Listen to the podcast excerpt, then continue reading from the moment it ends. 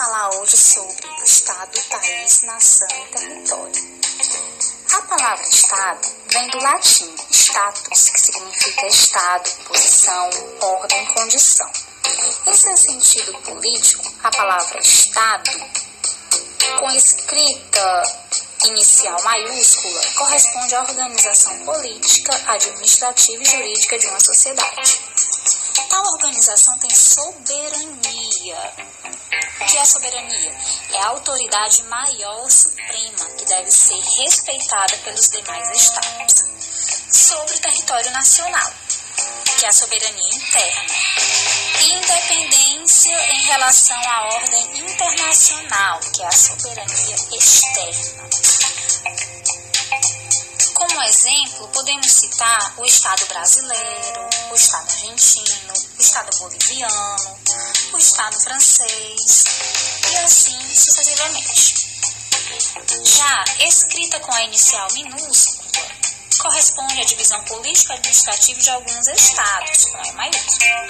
É o caso do Brasil, cujo território está dividido em unidades político-administrativas, denominadas estados com E minúsculo, como o Amazonas, o Espírito Santo, a Bahia, o Ceará, o Acre, o Rio Grande do Norte, além do Distrito Federal. Entretanto, há estados em que as unidades político-administrativas internas recebem outros nomes. Por exemplo, lá na Suíça, é dividido em cantões.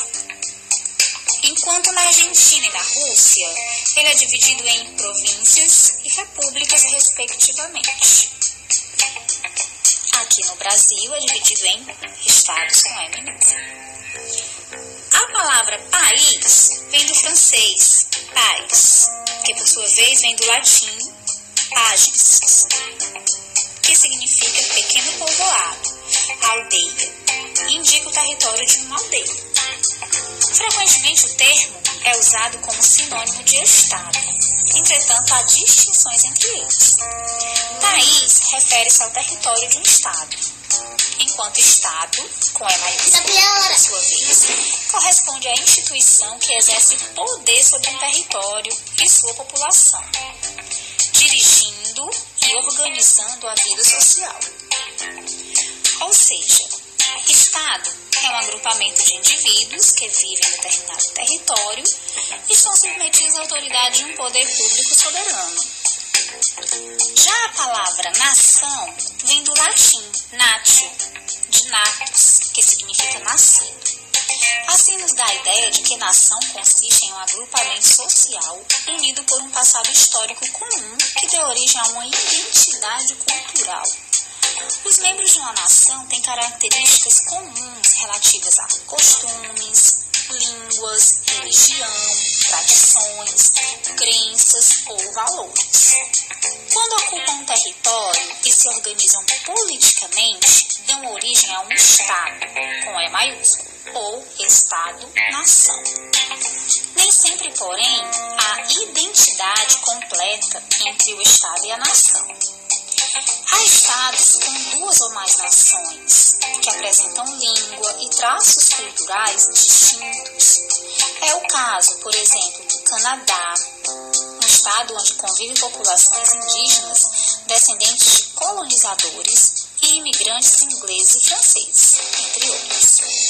Parte dos descendentes de franceses tem a intenção de criar o próprio estado com E maiúsculo na província de Quebec e já fez tentativas nesse sentido, sem contudo obter sucesso. No decorrer dos nossos estudos, vocês irão ver que existem outros exemplos de estados com E maiúsculo, onde existem outras nações habitando esse território, onde é, causam certas tensões de conflitos, disputas pela posse dessa, dessas terras. É, esse é um assunto pra, para aulas posteriores. Continuando, O território, que vem do latim território, significa terra. É a porção da superfície terrestre sobre a qual o Estado exerce soberania. É a base física do Estado. E além do território continental, compreende o espaço aéreo, as ilhas, caso as possua, e o mar territorial, caso seja banhado pelo mar. Que é o mar territorial? É uma faixa marítima de largura igual a 12 milhas marítimas, que corresponde a 22 quilômetros, medidas a partir da linha da maré mais baixa ao longo da costa litorânea territorial. O território de um Estado é delimitado por fronteiras e elas precisam ser reconhecidas por Estados vizinhos. Existem casos de discussões e disputas entre Estados por determinados territórios, o que dificulta a definição de suas fronteiras. Na América, por exemplo, há uma disputa entre a Venezuela e seu vizinho do leste, a Guiana, pela região de Essequibo Segundo o governo venezuelano, essa região já pertencia à Venezuela antes da colonização da Guiana pelos ingleses no século XIX, que dela teriam se apropriado.